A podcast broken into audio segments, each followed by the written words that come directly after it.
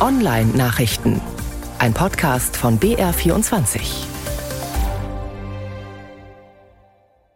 Sommerpause in Brüssel. Die Kommissare wollen in Urlaub und haben deshalb noch jede Menge brisante Gesetzesvorlagen rausgehauen in den Cyberspace. Eine sieht die Einführung des digitalen Euro vor. Zentralbankgeld fürs Konto und fürs Handy. Rat und Parlament müssen noch zustimmen und Details regeln. Interessant wird, wie viele Euro man auf Smartphone wird laden und wie anonym man damit wird bezahlen können. Digitale Ausweise wie der E-Perso gelten bald europaweit und der European Data Act soll regeln, wer die Daten nutzen darf, die smarte Dinge generieren, Haushaltsgeräte, Autos und Maschinen. Da werden derzeit weltweit sogenannte Datenräume juristisch abgesteckt der europäische, der amerikanische und der chinesische, und in jedem geht's anders zu.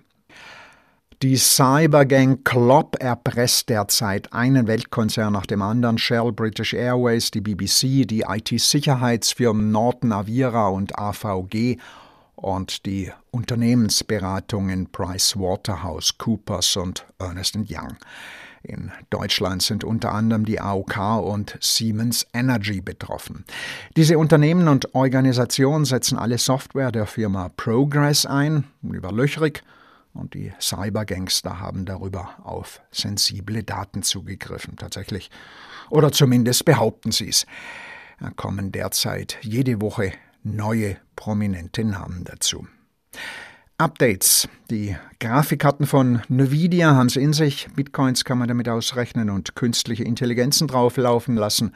Und viele haben sie auch im PC. Und dafür braucht man jetzt neue Treiber, weil in den alten Sicherheitslöcher klaffen. Auf der Seite des Unternehmens steht, welche Grafikkarten betroffen sind. Das Risiko mit alten Treibern sei hoch, sagt Nvidia. Und für PCs von Dell gibt's neue Firmware. Auch hier ist das Risiko hoch, wenn man mit der alten weitermacht. Nur was Schönes. Quantencomputer. Die gibt's noch nicht wirklich, aber es werden schon Programme dafür geschrieben, um Röntgenbilder von der Lunge zu analysieren, beispielsweise, ob man Covid hat, um die optimale Route für Paketzusteller auszurechnen und um neue Materialien zu entwickeln. Auf der World of Quantum der Messe München sind sie diese Woche gezeigt worden. Proof of Concepts werden durchgeführt, sagt Christian Tutschku von der Fraunhofer Gesellschaft. Man guckt, was geht. Ja, da stehen wir gerade. Wir lösen Proof of Concepts mit kleinen Systemen, verrauschten Systemen, lernen dabei extrem viel im Software Engineering, also im Testing und Debugging mit probabilistischer Software, aber auch mit dem Umgang an sich, also mit den Quantenprinzipien an sich, mit der Verschränkung, wie ich die mächtig in Algorithmen einbauen kann zum Beispiel und lernen hier jeden Tag hinsichtlich der Realisierung von Proof of Concept. Textlinks und Podcast der Online-Nachrichten finden Sie auf der Site von BR24 unter der Rubrik Netzwelt.